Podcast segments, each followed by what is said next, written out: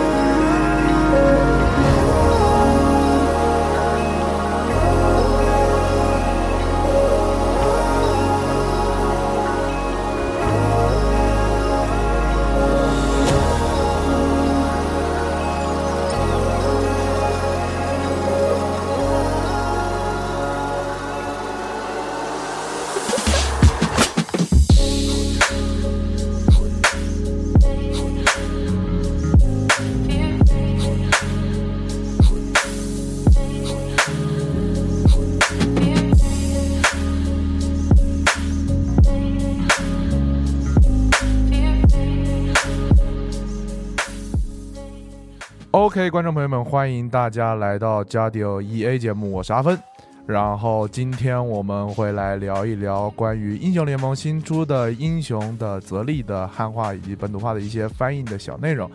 为此呢，我们专门请到了一位来自拳头的本土化翻译的译者啊，也可以说是负责人啊，也就是我们的谢楚玉先生。然后来跟大家打个招呼吧。听众朋友们，大家好。对，因为刚才你说你你刚才刚才你说是观众朋友，我就想，嗯，对啊，对啊，听众朋友，我是 对每一字，对不起，我是来自拳头游戏的谢楚玉，对，好的，负责就是英雄联盟吧，现在主要是负责英雄联盟的这个汉化的呃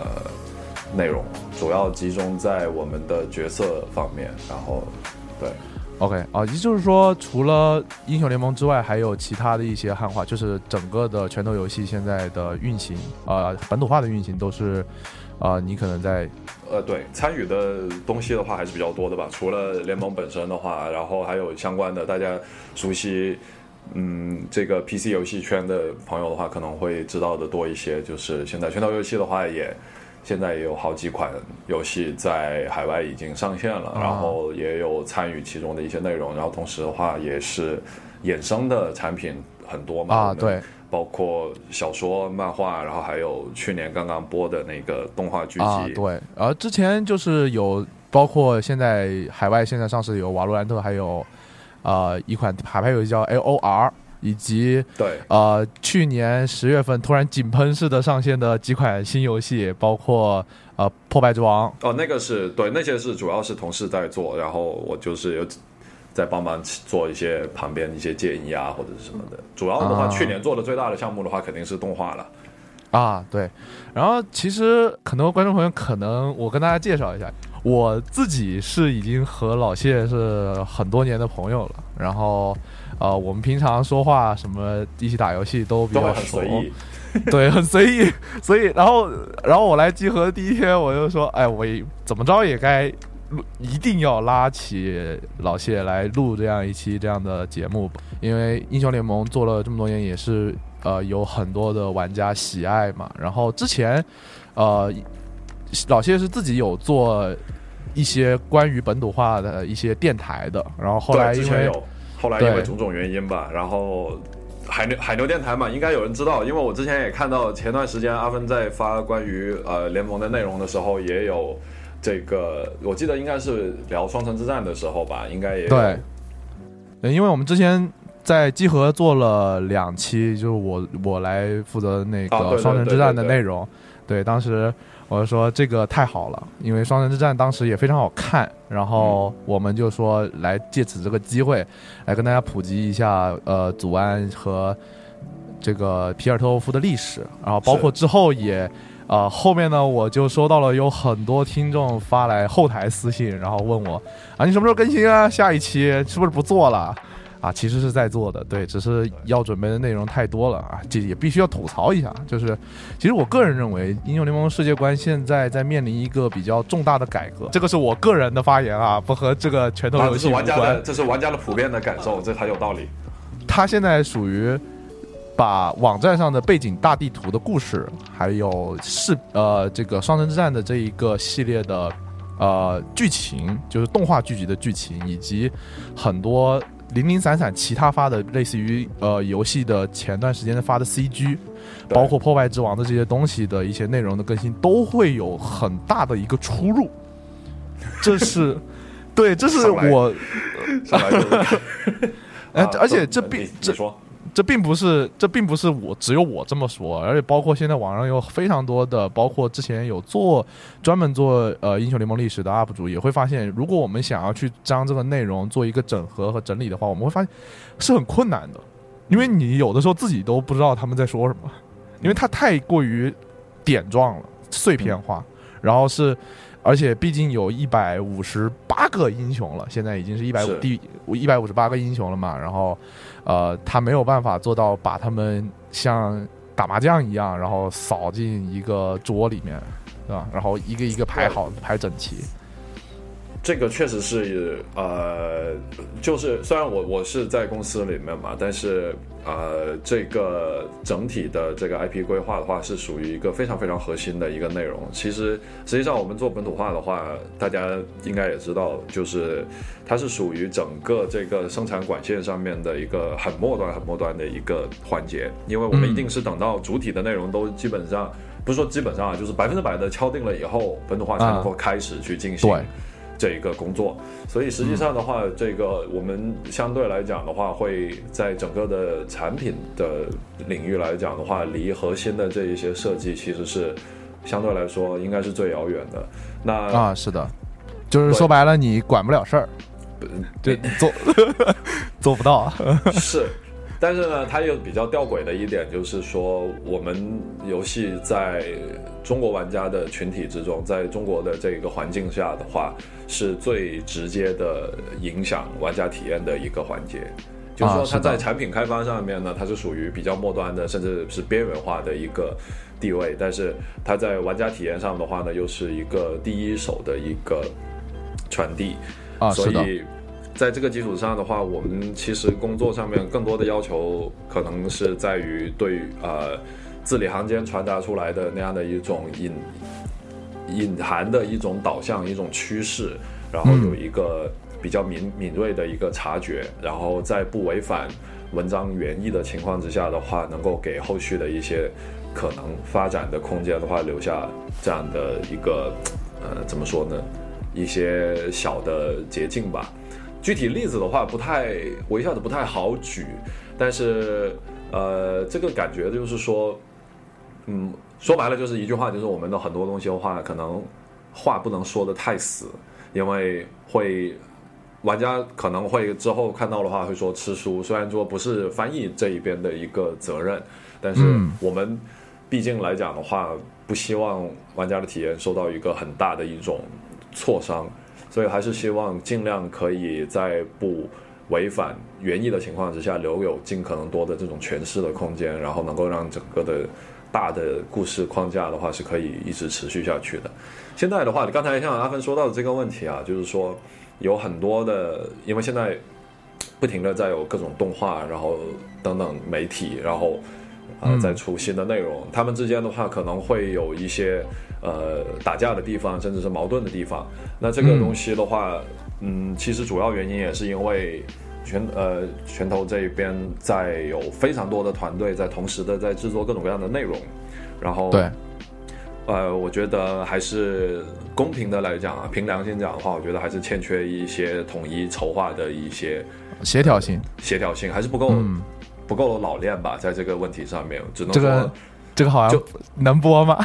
可以啊，可以啊，真的是没什么，因为我们自己是完全感觉得到这样的一个东西的，所以也一直在强调嘛，然后强调团队之间的协作性，然后强调。这样的一个统一的规划，今年的话，内部也做出了很多的调整，团队的设置啊、人员结构啊这些的东西，都是为了尽可能的把一个，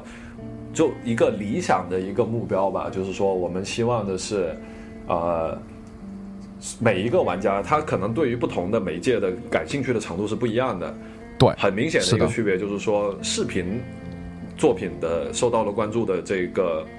程度肯定是最高的，因为大家都喜欢看有剧情的东西，然后有动画等等，这是第一。然后其次的话呢，可能是音乐，音乐里面其实是有一定的叙事性的，但但是我们尽量不想在这个事情上面放太多的一个重心。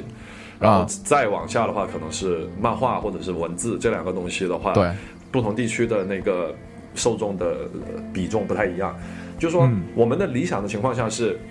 希望任何一个玩家，他只如果他只看他感兴趣的东西，也能够有一种啊很多的内容是联动在一起的这样的一种庞大的感觉啊，我能懂。对他不管从就是像一个万花筒一样，他不从不管从哪一个角度看进去，都能够找到他自己喜欢的那一部分喜欢的东西。然后同时的话呢，他又可以经得起考据派，然后更加呃追求这一个故事的逻辑上的圆融的这些玩家，他们的一个拿着放大镜的一个检视去看。但其实这两个需求的话，你仔细想一想的话，它其实是会有一定的矛盾的。因为如果你想要让每一个人从不同的角度去看都能够找到精彩的内容的话，那么就势必意味着你这个。整体的各种故事、各种媒介里面的这一种精彩的所谓的呃，你可以说是 eye candy 吧，这种感觉的东西，它的密度的话要很很高，你这样才能保证就是大家一看到一一看就有好好玩的东西，好有兴趣的东西。但是如果兴奋点过多的话呢，对于整体的故事的一个大的一个一个理解上来讲的话，它其实是很让人疲惫的，甚至会让人感觉到是有很多的地方的话会有重复或者是流俗的感觉。呃，这个其实是这两者之间的话是存在一定的矛盾，就需要对很很好的一个设计一个平衡，怎么样选择合适的题材，然后选择什么样的渠道，选择什么样的方式去发布。但实际上的话，自从我们可以这么说吧，就是《双城之战》这个动画剧集出来之后的话，呃，拳头进一步的向业界也好像呃广广大玩家也好的话，都证明了至少一件事情，就是说，啊，我们。在开发这一个 IP 的过程之中，是有一批非常非常出色的一一一帮作者、一帮艺术家，他们在在把控着这样的一个作品的方向。那么所有的东西都是，对他所有的东西都是为了这一个作品的单独拿出来的时候，它也是足够成立的。我们希望做到的，目目前来讲的话，是做到先做到这一步吧。所以。所以你会看到，比如说每个赛季开始的时候的这样的一些动画的话，你看他为了保证精彩的程度，他必须要放入很多的角色。对，这里和呃听众们说一下，就是呃每个赛季前的视频呢，就是每一年的这一个时节，在排位在英雄联盟游戏内的排位赛机制开启了之后。发布的一个关于这一个符合这一个赛季的主题，以及联动了英雄联盟背景故事的内容的剧情 CG。对，那那我们就说，为了保证这样的一个视频是能够让很多的玩家都会愿意看的，那他们肯定喜欢喜欢英雄联盟嘛，肯定是玩家，然后他还会去看。那他去看的话呢，能够让他高兴的一个点，很重要的一点就是他看到他喜欢的英雄能够在这里面出现。可是，对。我跟你说了，一百五十八个英雄，你你做一个视频，要想详略得当，然后完完整整的去把这些东西全部都进行呈现的话，你要么就会做成一个流水账。啊，每一个英雄可能就只能出现零点几秒的时间，然后就这么过了，他没有办法去讲述任何的一个有逻辑的故事，而这样的话呢，他又违背我刚才说的那个东西，就是说你单独拿一个东西出来看的时候，你会觉得，哎，这个东西本身它在自己的一个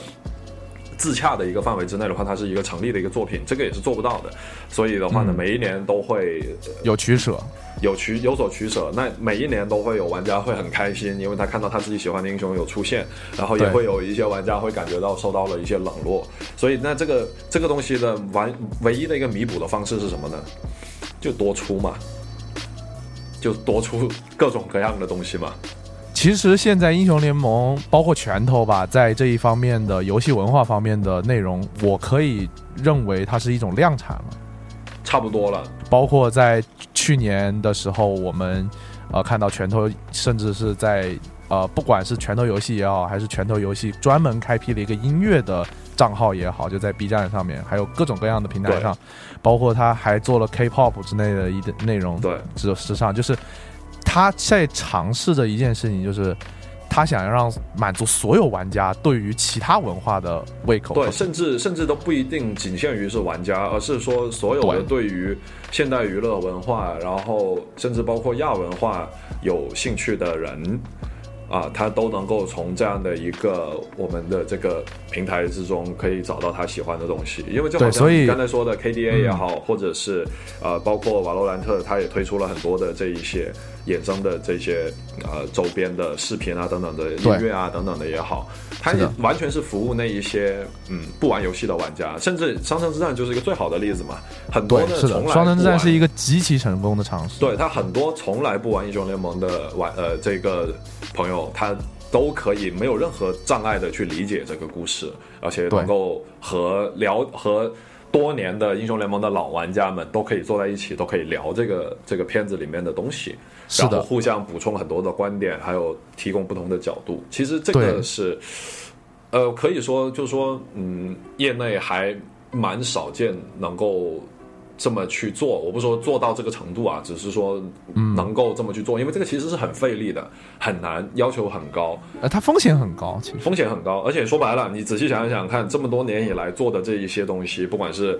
呃音乐、MV、动画等等等等，其实是没有任何的盈利的，在这个过程里面，完全是纯粹的投入。可可能有一些吧，可能呃，英雄联盟在出 KDA 还有五杀乐队的时候，就是对，它会有一些联名。它它会有一些伴随着音乐和其他文化的产出，然后出来的一些皮肤啊，这些皮肤，而且最关键的事情是我认为这些皮肤恰恰也在商业上证明了这些音乐的成功。对，就是对相当于是说，你如果你就是一个音乐爱好者，你就是一个动画爱好者，那你其实是可以很以很低的成本，甚至是无成本的。啊、去欣赏它的去去获得这个体验。然后，如果这些体验让你感觉到哇，我作为玩家，同时我作为玩家的话，我感觉到受到了一种鼓舞，受到了一种召唤，然后我愿意再去消费相关的这些周边的话，那这个也是完全自愿的嘛。其实说白了，就是，是的，所以这些东西的话，它不是一个商业行为，它你可以理解为是一个大的一个广告吧，我只只能这么说，对，嗯，一个一种非常费力、非常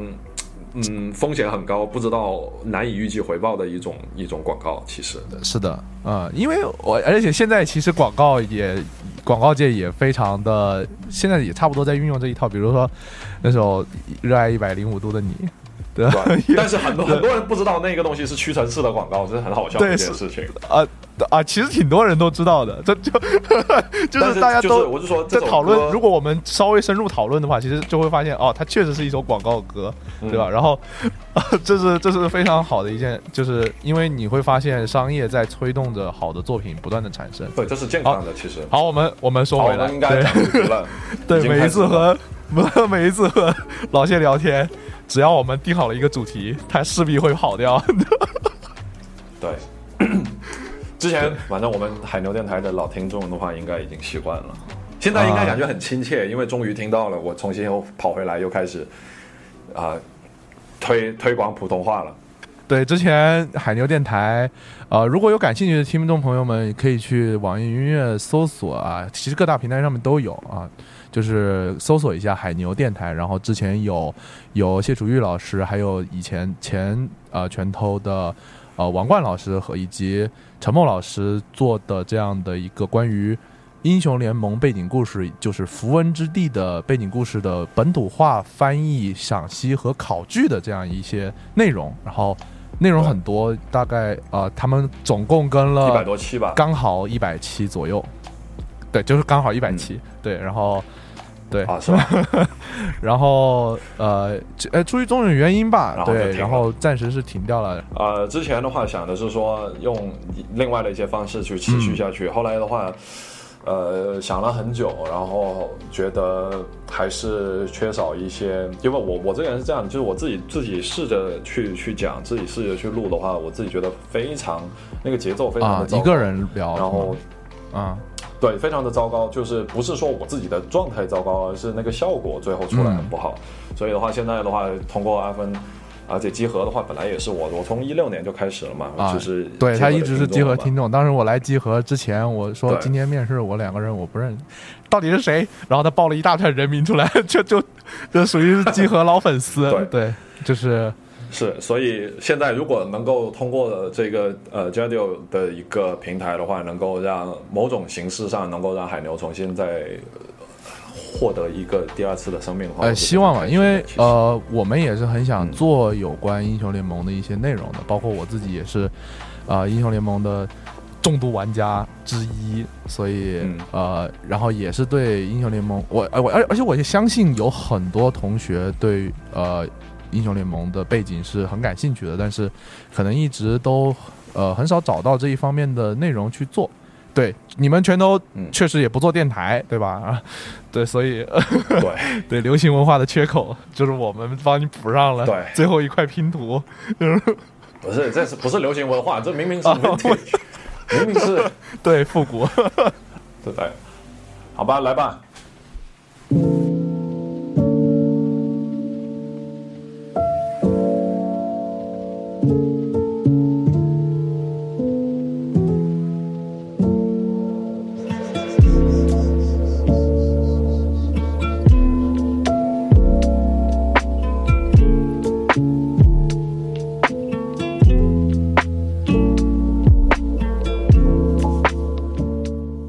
我最喜欢的英雄其实是，呃，莉莉娅，有含羞贝类，对，含羞贝类，对，呃，他的翻译，他的一些翻译，我跟大家举一些例子，就是他的几个技能的名字分别叫孟满枝、叶兰瑶、刘窝种、飞花踏和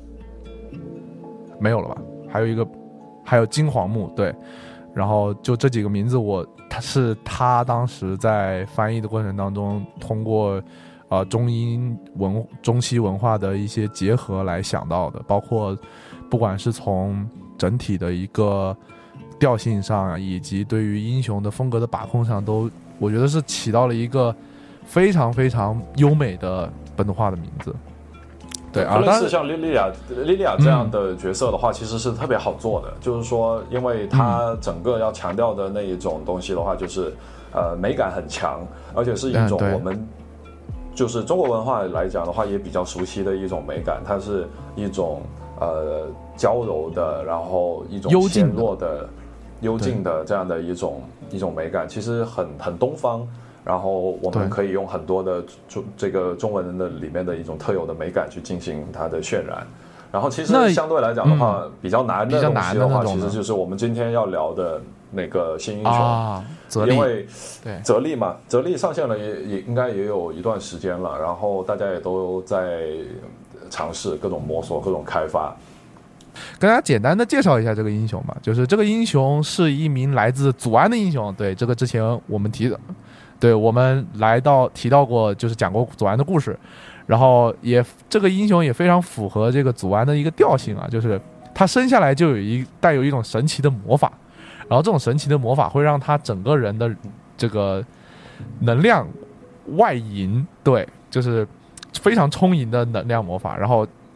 具体的表现呢，就是他情绪激动的时候会往往外放电，就一开心然后开滋，对皮卡丘十万伏特，啊。然后，为了让他的这种能量保持稳定，并且能够让他的这个能量为己所用，他就呃，他的邻里给他做了一件这样的外套。他自，己做的，对这个外套。他利用啊是他自己做在在邻里的帮助之下，然后呃啊邻里的帮助之下。对，嗯做了一个这样的一个压制性的外套，然后可以把它的能量控制在一个合理的范围，一个一个一个程度。但是在遇到紧急的啊困难的时候的话，他就啊就就我不做人了，然后他就会脱衣服。对。啊啊，对，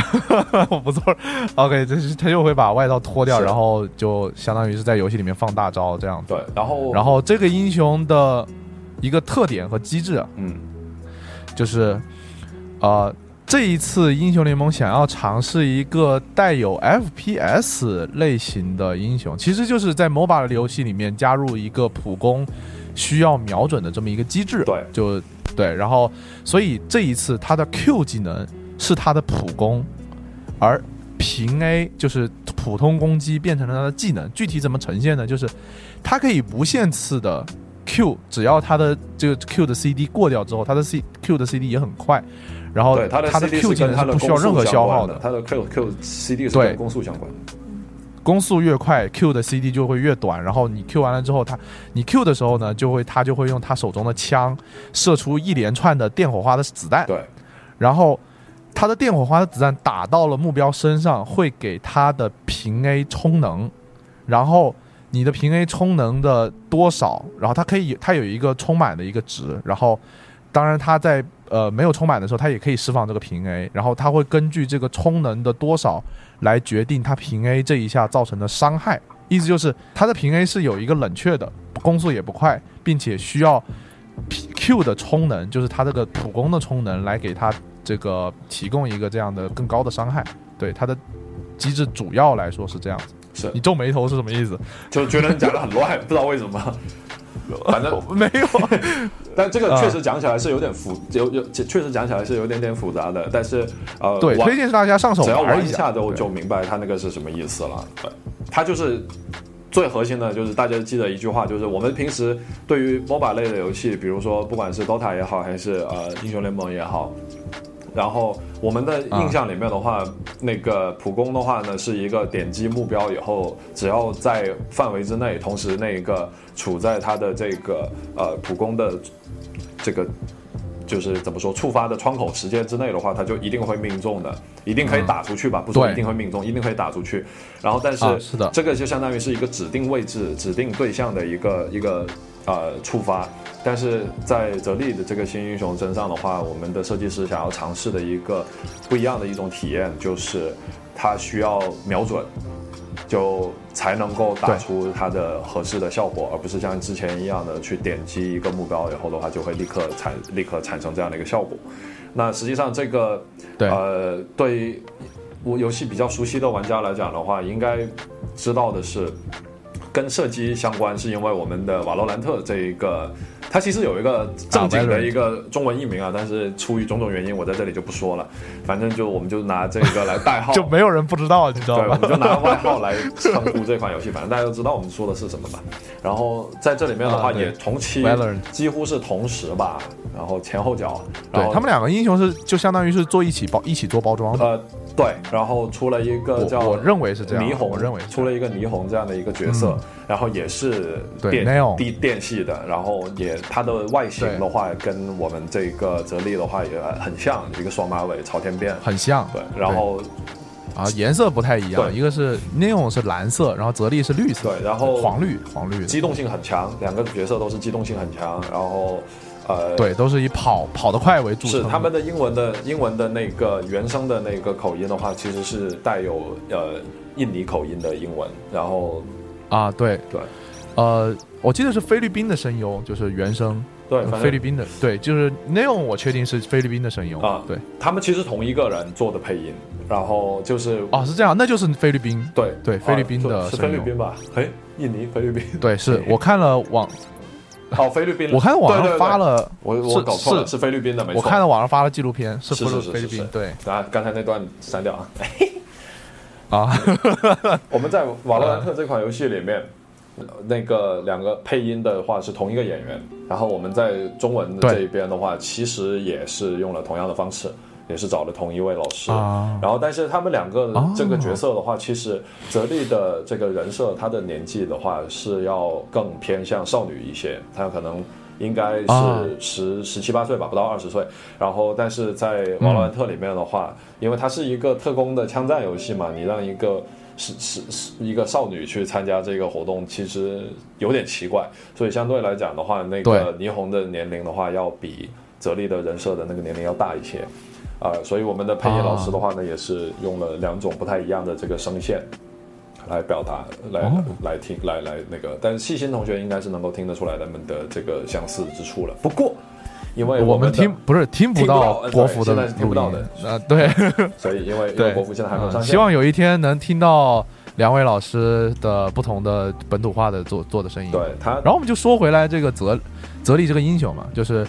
呃，我刚刚看了一下关于这些英雄的资料，然后啊、因为他是一个电火花的一个英雄，所以呃，他的所有的技能几乎都和能量和电是相关的。对。然后，所以在所以你刚刚说到的，我们在这做这一方面的汉化是有一个难点，就是它其实和我们传统的文化当中是其实是没有任何一个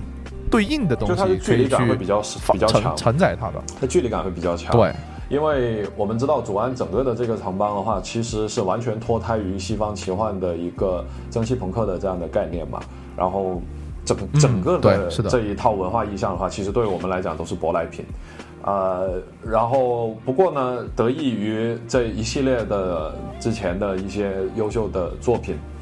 的这个铺垫吧，所以导也不是陌生，只是我们知道这个东西，呃，我们虽然很熟悉，但是我们会知道它与我们的传统文化审美的那一套的话呢，它不是一也不是同源的一个一个作品，但是不妨碍我们去欣赏它，只是在给我们去进行汉化的时候的话，去做文字方面的包装的时候的话，还是要考虑一个这个呃规划和异化的一个距离感的一个问题。就是适当的一个嗯异化的话，其实是能够更好的保留它的美原原来的美感的。如果我们一味的就是说全部的这些东西都采用像类似于莉莉娅那样的一种文字的方式去包装的话，它会很奇怪。呃，但我们又不能够让它显得过于的生硬，过于的奇怪，所以这里面就有一个涉及到一个平衡的问题，怎么样让它既是符合中文的习惯，但是同时的话呢，又不是我们常见的那一种所谓的中文的美感，这里面就需要你有一个取取舍，一个把握。所以我们可以直接开始来聊，因为也前面感觉废话也说了很多，然后对，不知道怎么剪，对，所以没事儿，就嗯，接下来慢慢随便说。我我来讲的，我我我想讲的东西的话，就从最开始的它的一个名字的一个称号的这个翻译，我们来来聊一下。然后对，呃 Zelly 是 Z E R I，，Z E R I Zeri，然后对你的英文水平真的退化的很严重啊，就是对不起，Zeri 的话呢，它的呃称号和它称号，刚才名字也讲了，称号的话呢，其实是非常直白的，英文的称号非常直白，就是 the 对呃 Spark，The Spark Of Zion 然后直译的话就是怎么说，祖祖祖安变火花，反正。那实实实实际上是的实实际上的话，这个东西呃，最后我们采用的译名其实是有一点点奇怪的。祖安花火对，，是叫祖安花火。对，然后这个东西我们慢慢来讲。呃，首先第一点的话，就是我看到有朋友跟我讲过，就是他那个时候他是先看到英文原来就是在国外嘛，先是有 PPE，就是测试服先上线了这个内容。对所以的话呢，他他他那个时候还不知道中文叫什么，所以的话他就跟我讲，就是说觉得这个角色从各个方面来讲的话，可以啊、怎么怎么样，因为它又是带电的，然后怎么怎么样，可以叫呃类似于电光星火这样的一些名称。然后我觉得本身的话呢，这个是很好的一个想法，因为他说电光嘛，那对就就是一个讲述了它的这个特性，它的技能特性。然后星火呢，对是是带电又是符合她的这样的一个人设，因为她虽然是一个小女孩，但是她有一种号召众人团结起来一起推翻残这个残暴的财团统治，然后就有种星星之火嗯可以燎原的这样一个意味，所以都结合到一起。我我本身我是喜欢这样的思路的，但是这里面有一个问题是，它作为玩家可能很难考虑到的一件事情，就是他的名字的这个写法，他的称号的这个写法的 Spark of Zone，其实并不是唯一的一个一个称号，它是有类似的这样的称号是有好几个的，比如说呃，对，是的。祖安祖安怒兽，我们说 The The Wrath of of Zone，，The Wrath of Zone，然后还有那个这是呃祖安狂人，沃里克，对，还有祖安狂人，嗯就是 The Madman of Zone，就是蒙多医生。对，然后这个时候我就会发，我们就会看到一个很明显的一个倾向，可能是因为双城之战的这样的一个影响吧，就是我们会有嗯很有一种冲动，一种一种渴望，想要去给把祖安这个城市给它让它立住，让它完成一个这样的一个城市聚落。一个群体整体的一个整体的一个描绘，群体，所以对，一个形象在这是的，所以的话呢，在既然英文的话已经体现出来一个，就是我们不管怎么样都希望把这个祖安这个名头给他安排在他的这个称号里面，让人一看就知道这个人物是来自于哪里，他有可，然后与与与他相关的一系列的联想会是什么样子。所以的话，对于我们来讲，对我们还是希望在他的这个称号里面的话，能够有保留这样的一个成分，而不是直接的把它全部的进行一个意义。所以祖安这个东西会被保留下来。然后呢，其次的话就是关于那 Spark，这甚至是现现在形成了一个这样的规则，就是只要是在就比如说它强化了这样的一个意向的话，然后有我们之前有一个先前的潜力，对，然后我们就会去这样采用既有的一套方法。最其实最重要的一点就是通过这一些原文去想说，呃，原文的设计师他的一个目的是什么？他希望通过这样的一个表达来强调什么样的东西？啊我懂其实你看英雄联盟里面的角色的话，你会发现一件很有趣的事，嗯就是名字称号里面带有地区的英雄的话，其实不是特别的多。对，不是特别的多相对于总体的数量来讲。然后，但是但凡是有的的话呢，都是什么样的人呢？一般，比如说我们会见到的有德玛西亚这样的名字，然后会见到有诺克萨斯这样的名字，德玛西亚之翼，然后诺克萨斯之手，甚至其他的大陆的话，好像就很少了。对还有就是皮尔特沃夫，我们说皮城女警，对吧？皮城的对是的执法官，然后你就会发现这个里面有两层含义，一个是玩呃设计师们认为这样的一个城邦的话，它是足够有特色的，它足够的。它是这个特色，不是说跟其他的不一样，因为实际上现在英雄联盟的各个地区都跟都是互相之间都有都是呃不同的区别我说的这个特色指的是说是在呃奇幻的这个大的范围之内，比如说像德玛西亚就是一个我们觉得它跟其它它可能既不同于像呃传统的奇幻西方奇幻故事里面的这一种骑士城堡，跟他们不太一样。对然后呢也也也不同于一些比较现代化的那样的一种。杂糅合融合了很多的元素放在一起，使它成为了一个独立的一个存存在。然后包括诺克萨斯也是，它是具有代表性的，能够代表英雄联盟的东西。皮城和祖安的话也是，同时这是第一层含义。第二层含义的话呢是，任何这一个角色带有这些名字、带有这些城邦的名字的人。都某种程度上说明设计师认为这一个角色身上拥有着可以代表这个地区的某种特质的，啊，他是独他是独特的，它是足够有特特殊性的，否则的话才不它没有它是它哦，它足够的能代表这一个城市的品质，某一种品质，某一种品质，哦。所以我们会讲有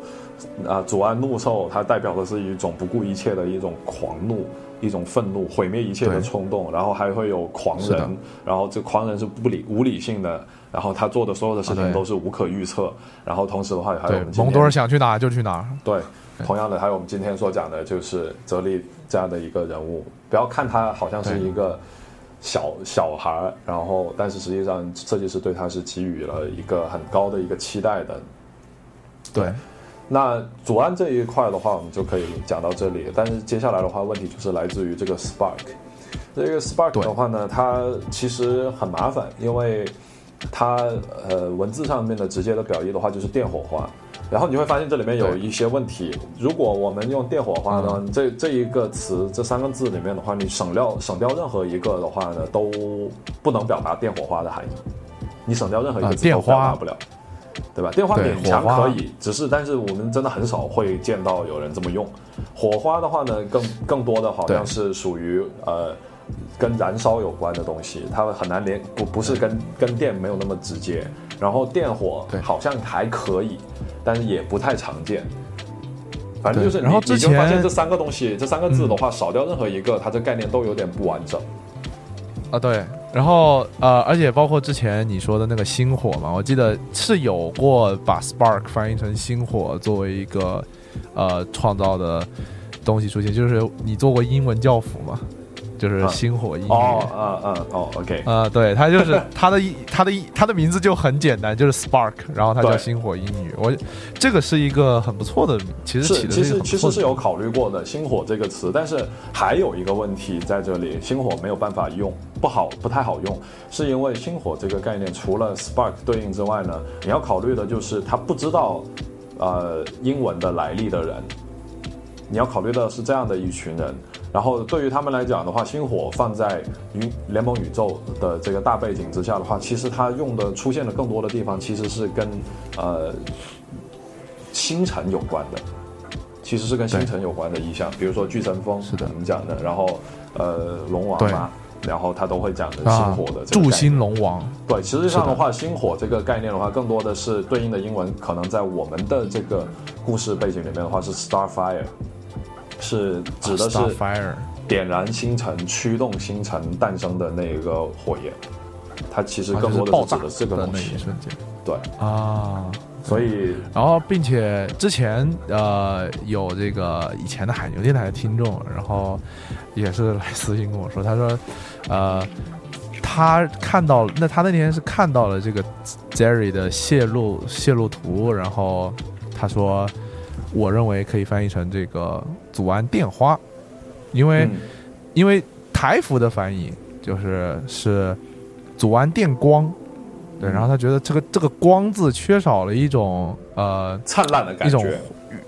对灿烂的那种感觉，就是少了一种就是你在像电焊工那样，然后爆出来那种火星子，这就是它这个东西你对你把它叫做电光，太太光滑了。对，太就是太光滑平了然后这个这个感觉是对的，我觉得跟呃，这跟我是相相似的。你如果对，但是我们确实不怎么用电花。嗯，它电光的话呢是缺少了一种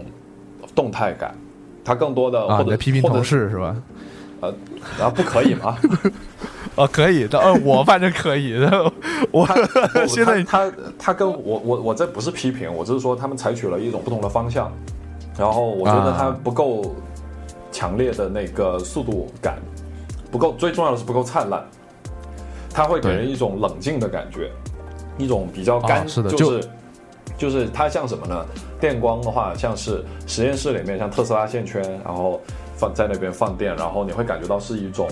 冰冷的超级超越时代的科技的感觉，是那种对，一种高科高科技的一种实验室气息的那样的一种东西。啊，是的，对，所以然后星火，然后电花，对电花的话呢，也也不是没有想过了，但是主要是它嗯实在是太不常用了。就我自己的经这这个这个记忆里面的话，我我不记得在哪里有看到过类似的这样的一种用法，在啊，就是它有点含义，有点不太不不不太明明朗，所以不太好用。对，其实电花好像并不只带于任何一个独有的呃和电有关的东西，就是说或者是和电有关的现象，就是对你说“电花”这个词呢，你放在这里，你仔细想，它到底是电呢还是花呢？对吧？它到底是什么东西呢？对，是的，就所以就是不好不好弄。然后，所以最后后来想了半天的话，觉得还是可能，如果说我们想为了追求工整嘛，因为如果你叫“主安电火花”的话，真听起来跟“主安皮卡丘”没有什么太大的区别，那个那个感觉非常 非常的硬。也也不知道我们在这里说皮卡丘会不会被任天堂寄律师案？好像就是给他们推广，他们凭什么？然后。什么你大胆？所以，所以三个字的话呢，就是嗯不太好弄。然后我们如果为了追求工整的话，如果还是想要让它限制在四个字里面的话，你会发现“左岸火花”其实是一个比较嗯中正、比较比较完整、比较普踏实的一个翻译。但是呢，它啊有一个、也有一个问题，就是什么呢？就是嗯，它不够美啊，它不够美。它不对，它也这个其实火花也和电没有太大的关联，我是这么认为。第一时间你想不到这一个它跟电有关系，然后我后来我就发现，我就干脆放弃了这个这个概念。我我觉得这里面有个根本性的一个美感上的一个冲突，就是什么呢？就是我们对于电的这种感受，这个字所带来的感受的话呢，它与它是一种很迅猛，然后很快速的一种感觉，对吧？啊，对，然后是的，但是呢，它与那种灿烂的那种热烈的，像 spark 这个词所传递的那一种感觉的话是不一样的。它一种啊生机盎然的那样的一个 spark 和它延续性的，对和火花这个东西。我们说是吧？人生如梦如电，对吧？是说的是快，然后爪黄飞电对也是说的是它跑得很快，所以它少了一种那种生机那种感觉。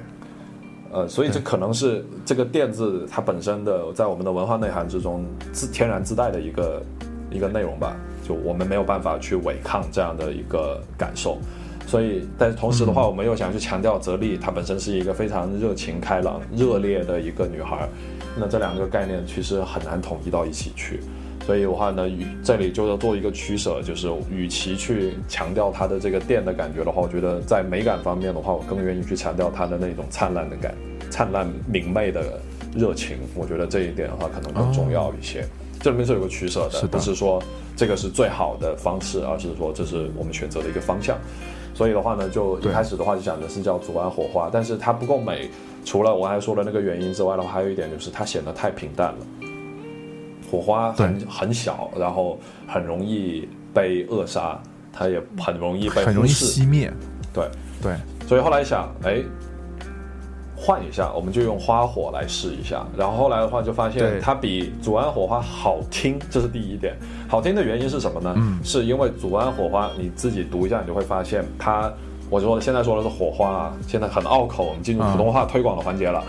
祖安火花这四个音节的话呢，啊，对，讲到这，我跟你说一个事儿，就是嗯我，嗯，就是打断，就是我上一次做那个英雄联盟符文之地故事 第二期，就是你知道评论区就是大型纠正我读音问题的现场，你知道吗？我知道那个那个不是你普通话不标准，那个是你文化水平的问题，你是读错字，那啊对这跟普通话没有关系好吧？对和教育水平有关。对大家平时还是碰到不懂的字呢，一定要多查一下。呃不要对多查一下，不要像我一样就泛泛就是这个不求甚解。对，对不起，在在在这里和大家再次说一句对不起。对，嗯啊，还你应该你应该感你你应该感恩的事情是有人认真的听了，并且发现了你念你讲错了，帮你对指出，对，吧？太感，对，也确实是非常感谢各位。比如说，我继续讲啊，这个祖安火花的话呢，它的音调上面的话，其实是是呃，我们说从音音律上来讲的话是上升、平升、上升、平声，就是三一三一这样的一个念法，对吧？嗯，哦，这是祖安祖安火火花对吧？三一三一。然后呢，这个念起来的时候的话呢，会有一点点这个音律上面啊，有一点点崎岖，有一点点起伏，啊是的，过大。嗯然后，如果换成这个音律上面换一下位置的话呢，变成祖安花火的话呢，它就是感觉在读音上面是一个哎，是一个顺的一个一个抛物线的感觉。大家可，以自己体会这个味道。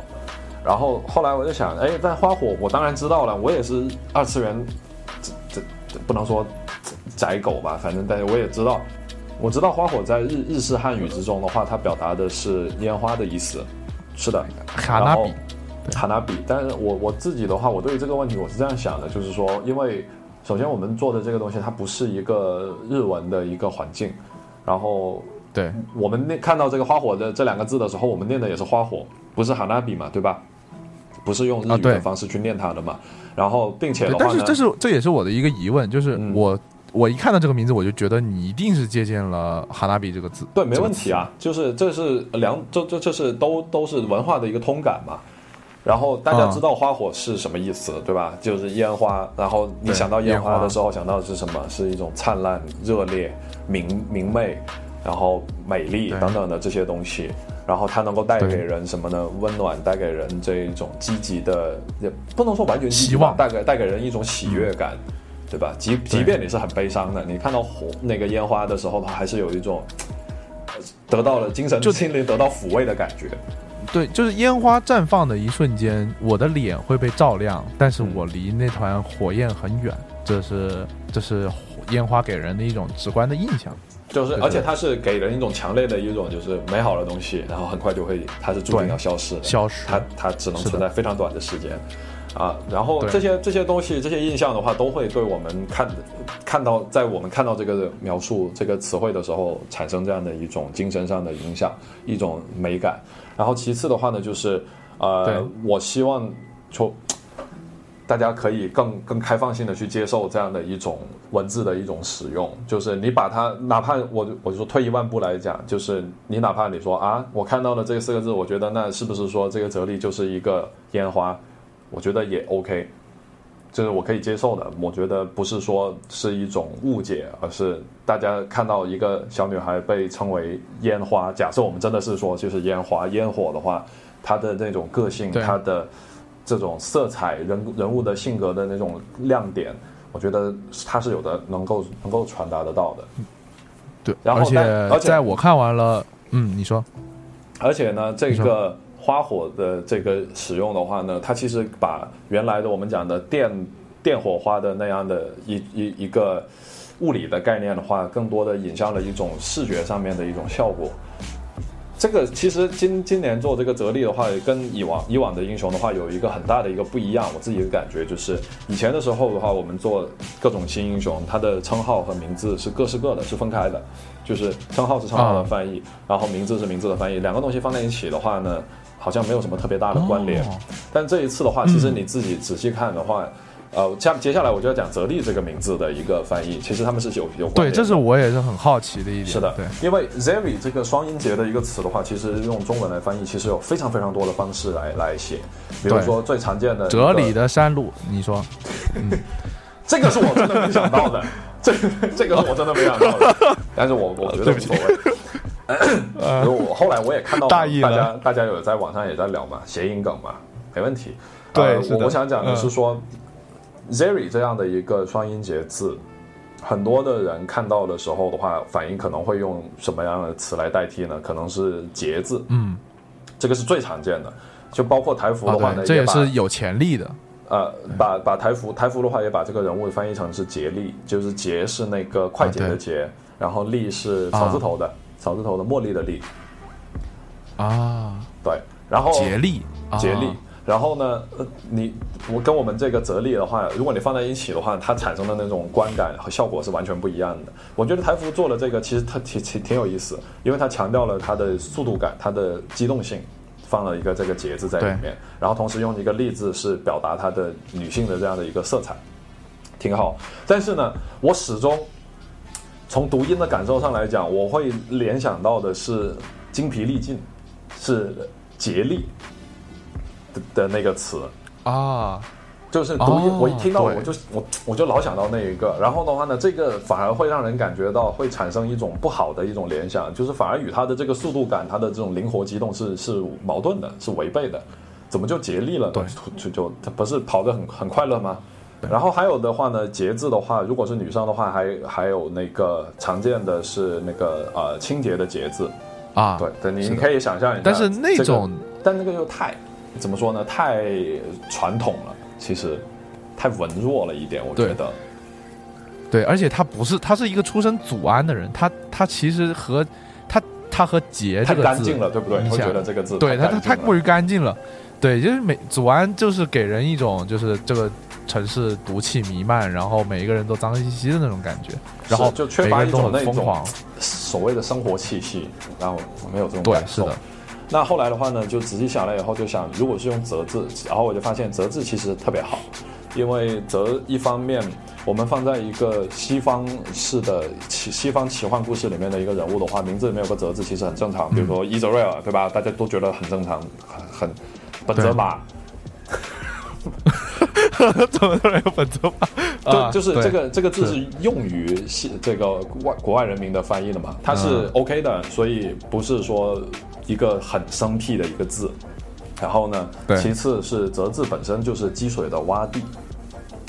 然后对沼泽嘛，沼泽嘛，对吧？云梦泽，我们讲的古代的《山海经》里面讲的那个大湖，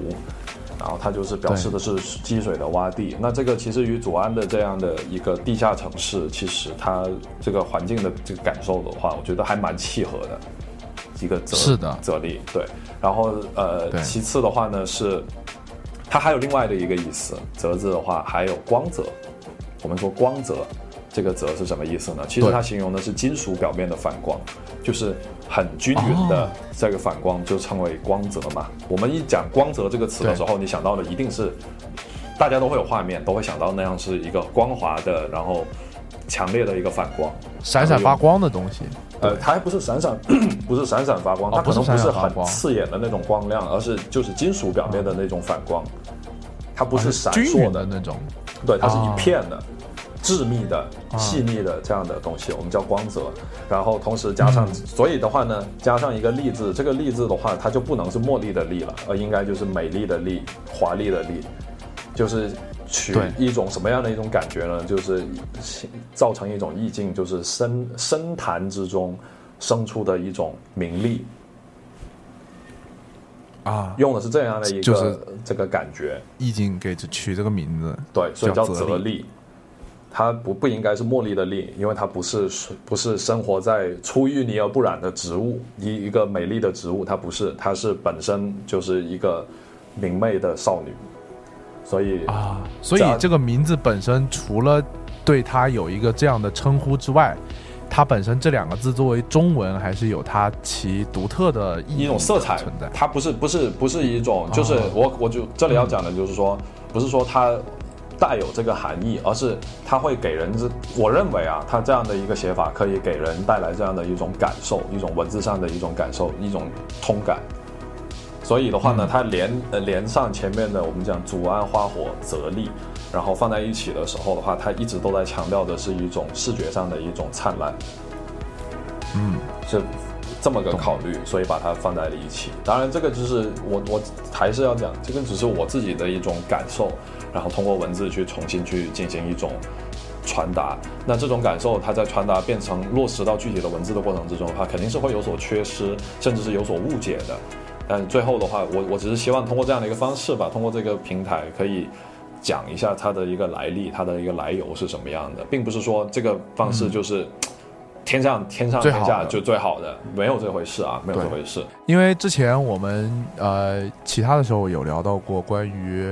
呃你想要做到的，就是你开始之后做到的一个希望能够通过本土化完成的一个事情，就是我们任何一个新英雄出现之后，你更希望玩家在提到这个英雄的时候称呼他的本名，就好像在曾经的那些英雄里面，我们都会说，比如比如说复仇焰魂布兰德。我们啊，我们可太不会说布兰德了，对吧？那这个英雄已经完全的被火男这个名字给取代了，对吧？对包括还有呃，你说的这个啊舞者艾瑞利亚，其实你说的这个这个东西是嗯属于就是我之前的一个想法。现在的话，哦我的这个想法又有这个追求又有一些变化了。我现在的希望是什么什变化？就是我们的新的英雄出来的时候的话，我虽然很感谢，就是我觉得玩家会去把英文拿出来，然后一点点的去对比，然后去评鉴。我觉得这个过程其实是非常感人的。他因对是这个很多这样的玩家的，对对，因为这个说明是因为我做这个东西的话，确实会去花很多的心血，因为我确实喜欢这一个东西嘛，然后去钻研它，然后同时的话，能够看到玩家愿意花时间去去钻研、去咀嚼这个东西的话，也是因为我觉得他们感受到我在这个事情上面是认真的，以真心换啊真心嘛，对吧？但是我现在的一个想法是这样的，就是如果我们的英雄出来的时候，你单看它的中文的包装，就能够感受到一种，呃，这种表达、这种作者性存在，然后不会去想它的英文会是什么，然后再来看它在这个过程之中，这个译者做了什么样的一些工作，通过这一种比较机械的一种分析的方式，才能够明白它的好处在哪里的话。我觉得这个是更难得的一个境一个境界，就是你单独的看中文，你就会你不会去想它的原文是什么，你也不需要去纠结它的原文是什么，而是它在中对文自己独自就可以成立，它是一个自洽的一个东西，能够形成一个自洽的美感。我觉得这个是最好的一个状态，一个境地。可可能是会翻译需要达到的一个境界，因为因为呃，就比如说呃，我们当我们看一个英文诗歌的时候，或者说外文的诗歌的时候，只要我懂那门语言啊，我可能看到这个诗歌的汉汉化，在我有一定英语水平的基础的知识之下，你都会忍不住去想。对，我会忍不住去想它原文是什么样子，然后它现在是什么样翻。很少有说，呃，我看到一句诗，然后我要光是看中文，对吧？你光是看中文就够了，哦，就够了。对，这个那这样的话，他需要要求这首诗已经成为一首诗，就是中文的汉化的过程之后，他已经，他完全是拥有自己的韵律和美感。其实是，其实是有我们中国是有这样的翻译家的。当然有，当然有。这一话又是要推荐那一本书给有兴趣的朋友，就是北岛北岛诗人的那个《时间的玫瑰》啊，就是推荐大家可以看一下《时间的玫瑰》。时间的玫瑰啊，时间的玫瑰。对，推广普通话。对，呃，就是大家可以猜一下谢老师是哪里人，就根据他的口音。哎，这这还用问吗？他当然是标准的官话地区啊，官话地区。OK，反正我们继续继续可以继续聊一些有趣的一些东西，就关于哲理的一个翻译。然后还是接下来我们可以聊一下他的一些技能嘛，反正技能就是那么几个，然后我可以挑一下。我觉得最值得聊的东西有两呃三个三个地方啊，其实。第一个的话呢是它的那个被动技能叫做 living living battery，对你如果是英文的直译叫活体电池，对吧？对，是的。然后汉化的翻译目前的版本叫内能迁转，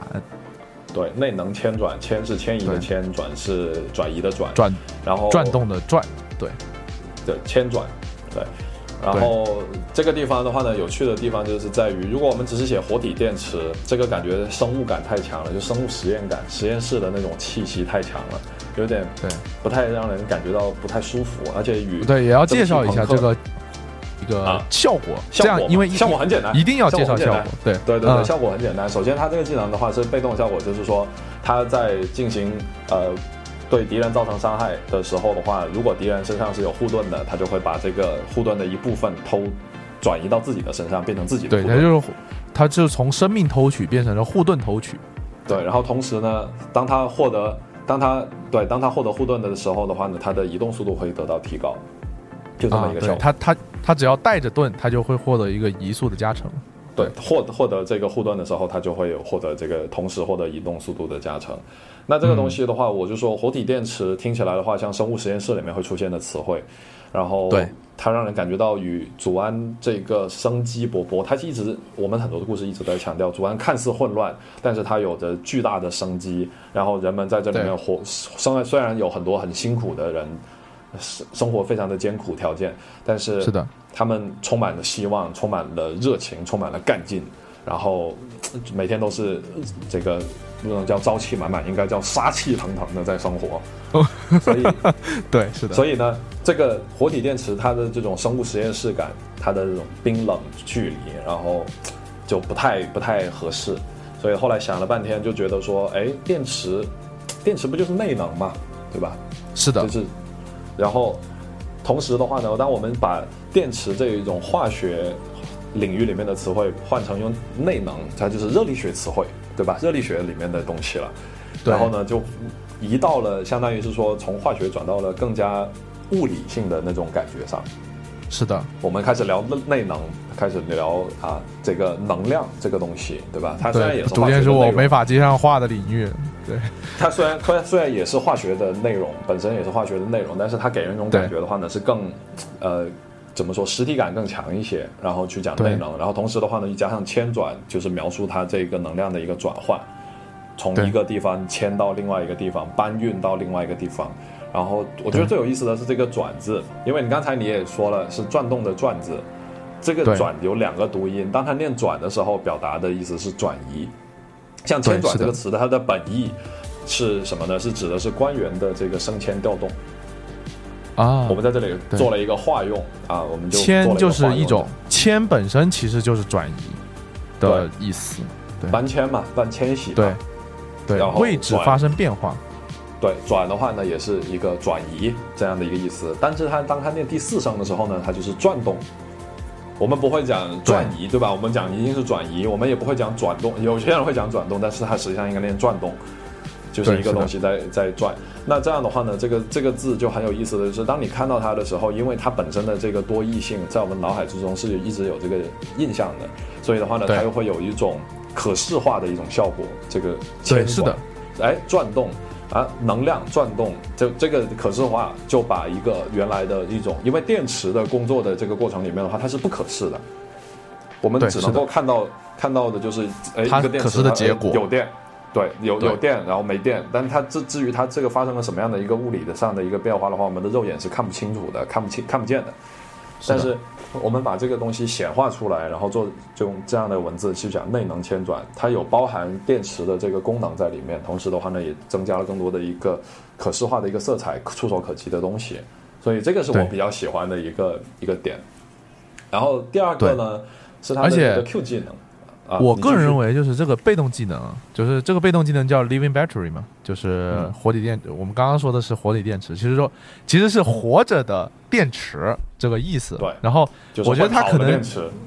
对，是的。然后他他可能想想转变的这个意思就是告诉你这是个电池，但它是活人的意思。对然后所以他已经对他其实他他是，我觉得英文的原文是含有了一层意义在里面的。然后然后中文就是把这个意义给挖掘出来，然后展现给玩家了。其实是就是就是让它更变得更加的怎么说，距离的更对，就就在更摆在眼前吧。就是他说这个是电池嘛，然后它的效果是这个电池的一个结果，然后我们就直接说这个我们目前看的话果是什么？对它的效果就是把内能转化成啊它移动的速度，然后也把别人偷取的这个东西来对，别人的能量对迁移到自己的这边来，然后对，对，其实这个这个我觉得是很巧妙的，在我第一次看到的时候，就呃就好。就是我我自己是比较喜欢这种这种玩法，这种这种文字的一种一种变换，一种操作。对，对，是的，它很像它很很游戏，对你继续说，然后第二个的话呢，可以聊的是它的 Q 技能叫 Burst Fire，就是它那个嗯 Q，、就我们刚才一直在讲的说，它按下 Q，它会连续射出七发子弹，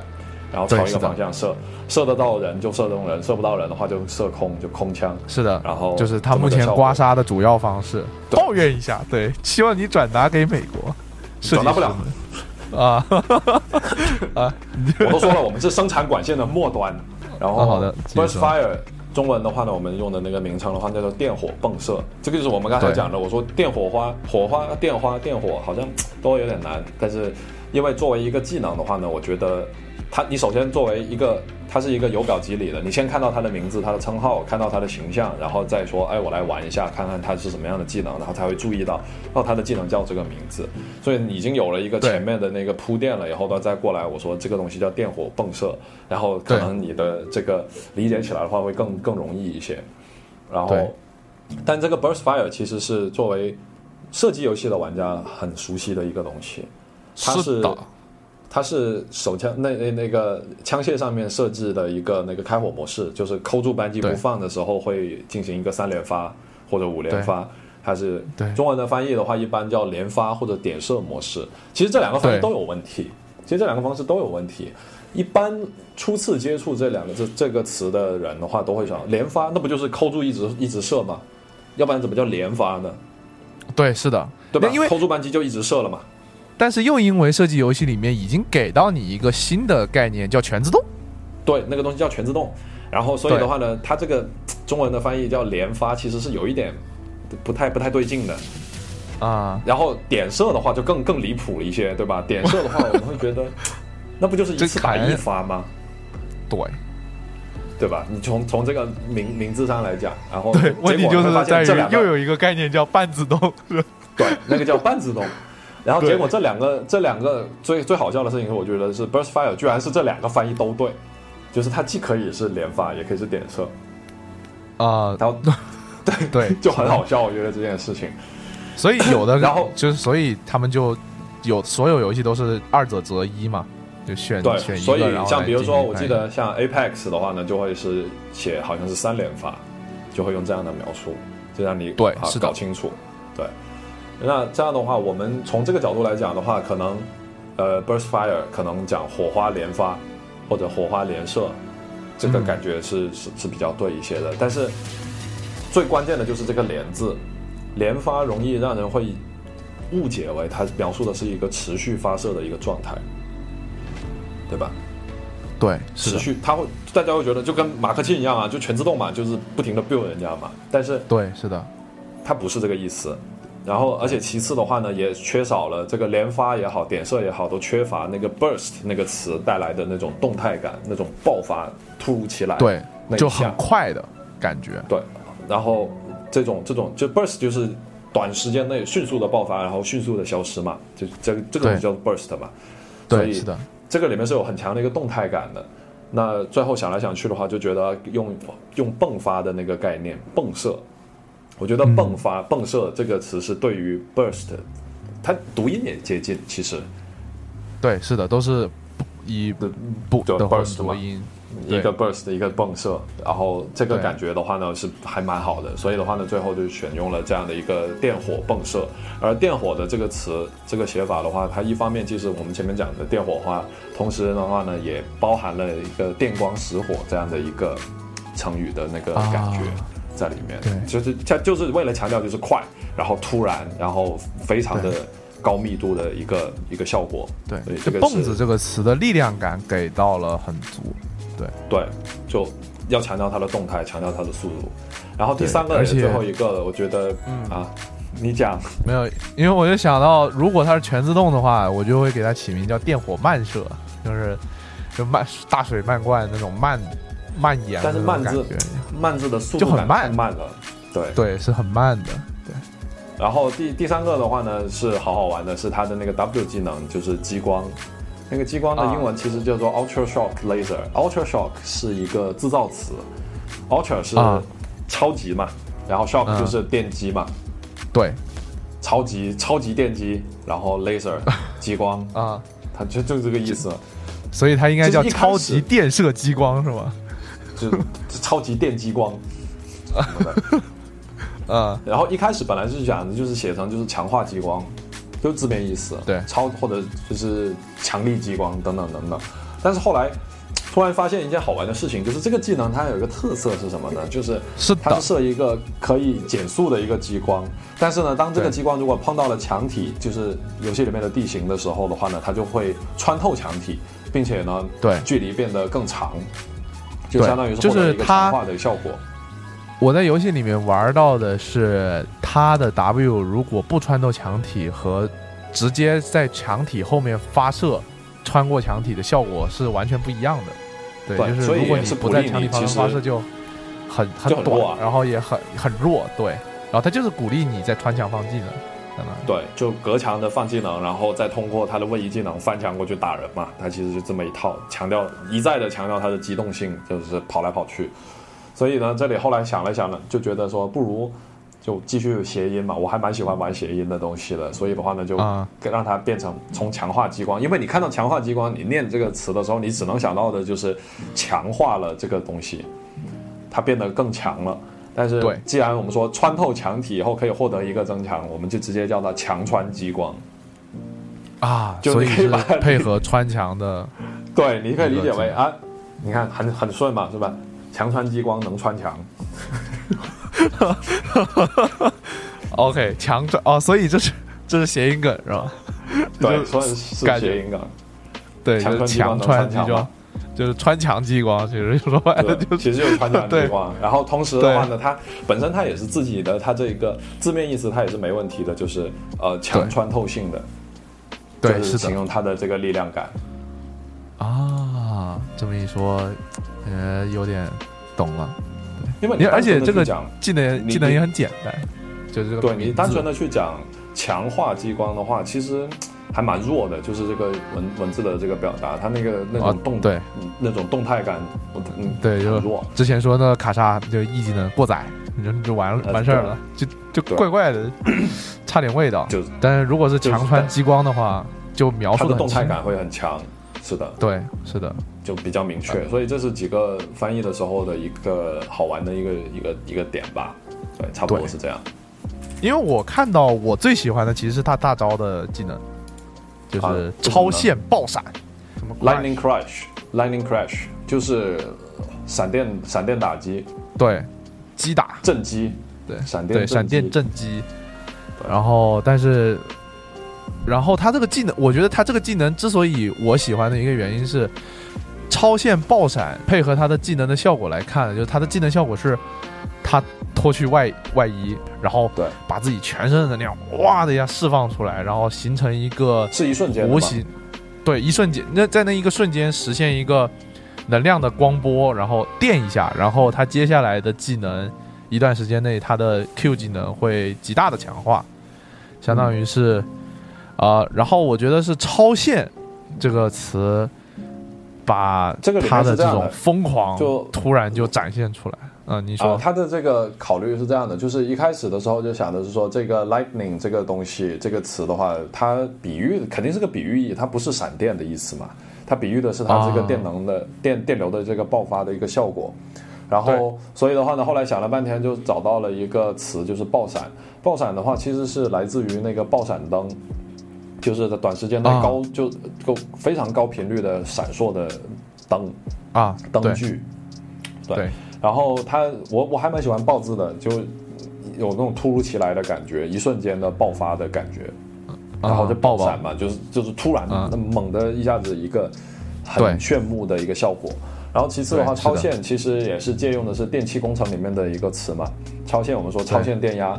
啊，就是超过那个限度了的一个一个效果，所以的话，它和电器的那个内涵是可以联系在一起的。同时的话呢，嗯也是为什么用超线，也是因为它在释放的这个效果也会自身会进入那个超负荷的一个状态，就是过过充，然后是的所以结合在一起的话呢，就还蛮像是一个大招的一个一个名字。对，而且就挺和谐就很像是就很像是它周围的那个区域突然出现了高压电，然后任何的东西只要是稍微带一点能量的进去之后，都会引发剧烈的一个反应。就是是所以就是这个这个词呢，就是超限爆闪，呃它没有提到有电字存在，但是你可以感觉得到它是跟电一直是相关的。是的，它是一系列的高压的电的产生的一个结果，相当于是。对，所以大概就是这样吧。这一套东西，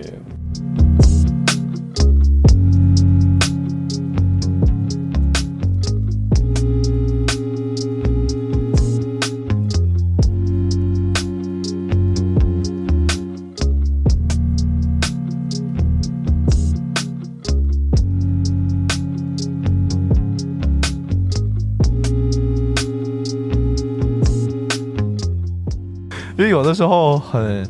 其实很多人会好奇，呃，翻译的一个翻译的状态是什么样子的，对是。就是就是其实就是真的很多时候就是嗯冥思苦想，确实是冥思苦想。就做了这么多年了吧，从一五年做到现在，其实现在来讲，嗯。对我来说，呃，最大的一个成就、一个收获就是，我确信我自己只要给充充分的思考和时间的话，总能够想出一些东西来。它可能不是最好的，啊但是我觉得是能够呃用得上的东西。就我现在不会有那一种一开始的时候会有，比如说当时一一做完像千珏啊，然后像呃进啊这些东西，大家有很很快就收到了好评嘛。那个时候其实是很紧张的，因为就那个时候我也跟我的老老板领导聊了，我就说其实还是其实会担心，就是会不会就是我真的有那个才智去做这个东西吗？还是说真的是只是一时灵感的一个、一个爆发？但现在做了这么久了以后的话，现在我是越来越有底气吧，可以说就是你给我时间，然后给我足够的这些资料，我去进行想象串联，然后